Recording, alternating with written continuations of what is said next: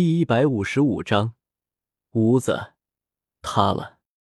扫描了一下两人的反应，云山轻笑一声，用手轻轻的抚摸着小妲己柔软的毛发，慢条斯理的说道：“蓝银皇、昊天锤，都算是顶级的武魂了。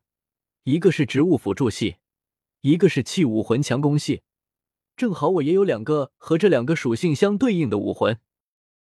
如果可以的话。”我希望能收您儿子为徒弟，这样的话，即便是我的老师以及武魂殿都不会再对你们动手了。不只是这里，还有昊天宗。话没说完，不过云山相信唐昊明白他的意思。现在昊天宗封山，他们的日子可不好过。一直对宗门很愧疚的唐昊不会拒绝他的。果然。这一次，唐昊的反应更加激动了。他攥紧拳头，身上的气势蓄力待发，似乎下一秒就会动手攻击云山。不过，他还是放弃了。几年前他就没能拿下眼下的云山，现在这个家伙的实力不知道比那时候强了多少。面对他的气势，连武魂都没有释放出来。考虑到对方的身份以及实力，为了宗门和唐三。他不能动手，持续了两分钟的僵局，最后以唐昊的忍耐结束。我的儿子不需要你来教导，这个世上还没有人比昊天宗更了解昊天锤，更没有人比我更了解蓝银草。如果你来这里只有这个原因的话，那就请你离开。哈哈，就你，双生武魂的弊端你知道吗？以你现在的状态，能指导唐三？别到最后和大陆第一个双生武魂的拥有者一样，被强大的魂力撑得爆体而亡。讲真的，唐昊确实很强大，但是相比于云山这个拥有玉小刚所有记忆的家伙来说，完全就是渣渣。现在玉小刚已经死了，这么久的时间，恐怕被拉出来的粑粑都风化了。在这方面，能给唐三正确指导的，有且只有他一个。比比东是不可能把这种东西交给一个昊天宗的人的，更何况双方还有很强的仇恨。听着云山的话，唐昊的眼神越来越凝重。双生武魂，斗罗大陆已知的只有两个，第一个就是因为承受不住狂暴的魂力爆体而亡，第二个就是自己眼前的这个深不可测的小家伙，一个不知道从哪里来。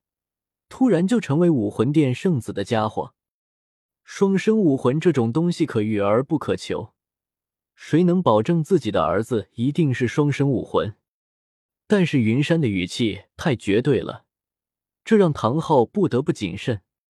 犹豫了一会，唐昊还是稳住心思，他双眼盯着云山的眼睛，身上的气势爆发出来，对着云山就压了过去。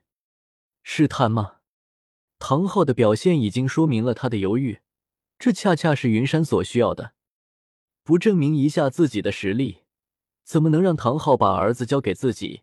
还是他所仇恨势力的圣子？一瞬间，云山把小妲己收回百宝囊，强大的气势从云山的身体爆发出来，和唐昊直接就刚起了正面。随着双方的气势慢慢的增强。在两人中间，居然出现了魂力乱流，不断的冲击着周围。爸爸，过了没多久，一旁的唐三就扛不住了，他赶紧躲到唐昊身后，有些紧张的看着唐昊：“出去，越远越好。”在两人动手的时候，这个屋子就保不住了。现在唐三在这里，唐昊怕伤到自己儿子，有些束手束脚的。还好，唐三也知道自己在这会影响唐昊的输出，没有逞强，非常听话的跑了出去。前辈，这下子就只剩下你我了，没必要收敛了吧？看着唐三出去，云山的双眼变成了永恒万花筒写轮眼，他的脚下出现了七个魂环，差点没把唐昊惊掉下巴。只见云山的脚下出现了红、黑、黑。黑黑红红，七个魂环，这简直就超出了唐昊的认知。这还没完，云山轻哼一声，他的身后出现了一棵三米高的树木，直接就把屋顶戳穿了。阳光顺着屋顶的缺口洒在了树叶上，紧接着，云山的双臂隐隐冒出金光，他的脚下又出现了三个鲜红的魂环。在这三个红色魂环出现的瞬间，唐昊有些顶不住了。这是云山最强的状态了，他把自己所有的魂力爆发了出来。屋子被这股气势冲得摇摇欲坠，真是后生可畏啊！就算是我二十岁的时候，也比不过你。苦笑着摇了摇头，唐昊身上的气势彻底的爆发了出来，他的右手出现一个黑色的大锤。锤身上流动着蓝色的光芒，看上去极为厚重。在他的脚下出现了黄、黄、紫、紫、黑、黑、黑、黑、红九个魂环，很强。嗯，只是不如云山这十个魂环让人震撼。两股气势互不相让，你来我往的，还没分出胜负。屋子就顶不住，随着咔嚓一声，两人很有默契的收手，瞬间就出现在房间外面。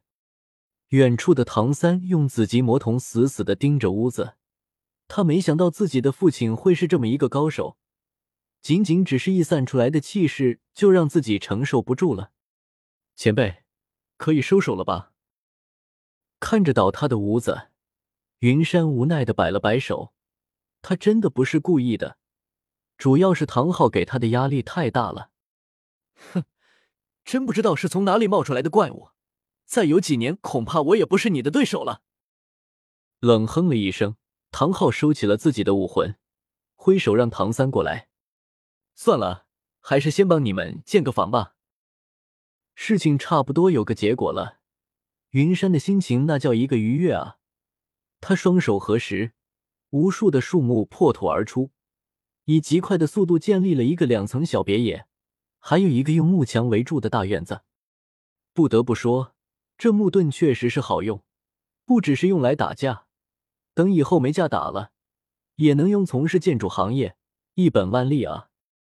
你很不错，我相信你能指导好唐三。不过双生武魂这种事情无欲而不可求，万一他不是双生武魂呢？云山的实力得到了唐昊的认可，他还是不确定为什么云山就这么肯定唐三是双生武魂。没办法，双生武魂太少了，多少年了，已知的双生武魂就俩，因为他是史上第一个人类和魂兽的后代啊。